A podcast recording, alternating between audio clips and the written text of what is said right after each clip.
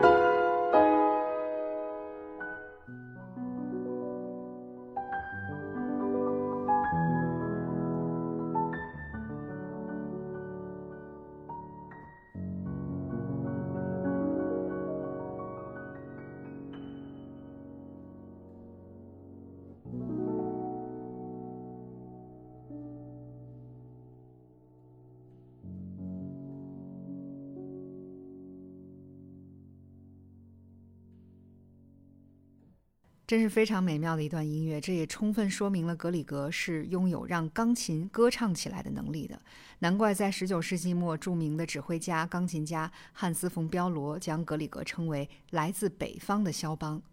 在欣赏完了格里格的钢琴音乐之后，我们继续上期节目的主题，一起来聆听培尔金特的第二号组曲。同样呢，它也是由四段音乐构成的。第一段的主题为英格丽德的悲叹。原本它是戏剧第二幕的前奏曲。这段音乐所反映的呢，是培尔金特最为荒诞的一个举动。他在乡间婚礼上拐走了新娘英格丽德，将她绑到山上后，却又决定遗弃，而且还对英格丽德说自己最爱的人是索尔维格，堪称是十足的渣男行为。这段音乐所渲染的呢，正是英格丽德的无辜与哀愁。音乐旋律由弦乐主导，随后又加入了木管和铜管，形成了一段十分动人的悲歌。这里值得一提的是，这段音乐的开始和结束是强有力的弦乐齐奏，会带给人一种很紧张，甚至是刺耳的压迫感。而这段音乐呢，竟然是由全剧最开始的前奏曲的主题演变而来的。最初的形态是光辉的大调，这也代表着培尔金特的意气风发。我们一起来听一下。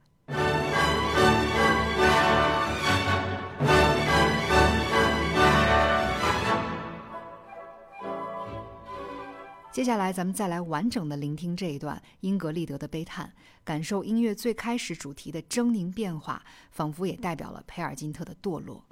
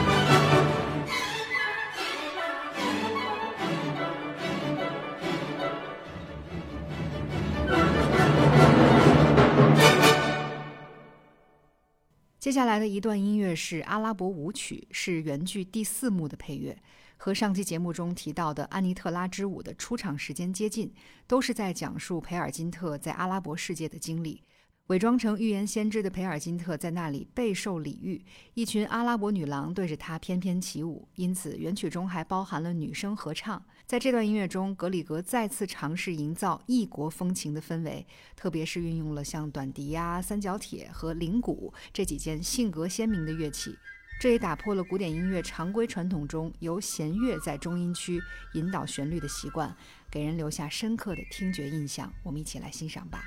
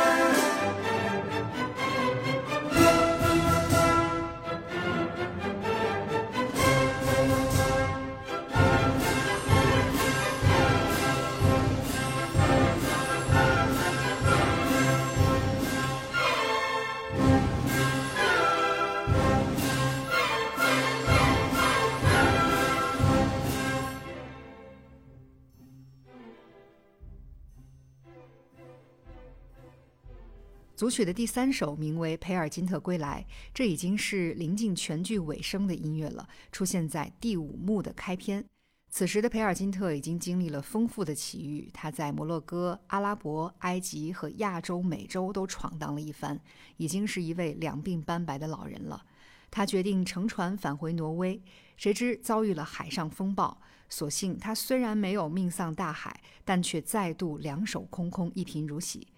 这段音乐所展现的正是暴风雨的恐怖景象，它也成为了整部戏剧配乐中编制最大、最富感官冲击性的音乐。尤其是长号和大号这两件低音铜管乐器的加入，搭配音乐主题的不断回荡和节奏的摇摆不定，令人会联想到瓦格纳在歌剧《漂泊的荷兰人》序曲中对惊涛骇浪的描绘。我们一起来欣赏一下。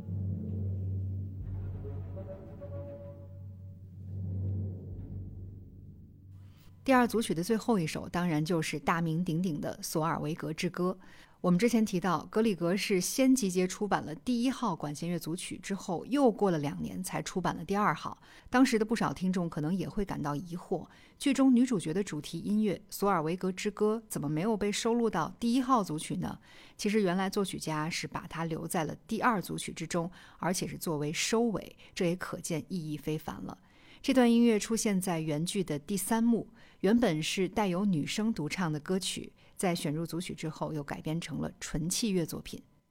这是索尔维格坐在挪威家乡的茅屋前，一边纺线织布，一边盼望着心上人培尔金特归来。音乐的旋律充满了挪威民歌的特质，在简短而伤感的引子之后，展开两个主题的交替循环。